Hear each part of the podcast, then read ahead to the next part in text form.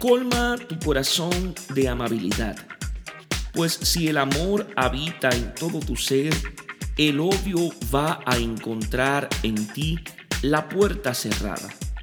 Ofrece a tu espíritu mensajes de bondad para que la benevolencia se convierta en tu manera permanente de ser y de actuar. Que el sol del afecto a tus semejantes les dé calor humano, que madure más y más su humanización. Tu actitud mental de convivencia amistosa contribuirá a crear un ambiente de aceptación mutua y de concordia comunitaria.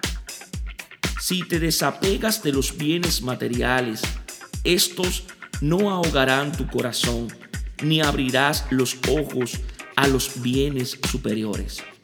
Dios os bendiga en sabiduría y en santidad.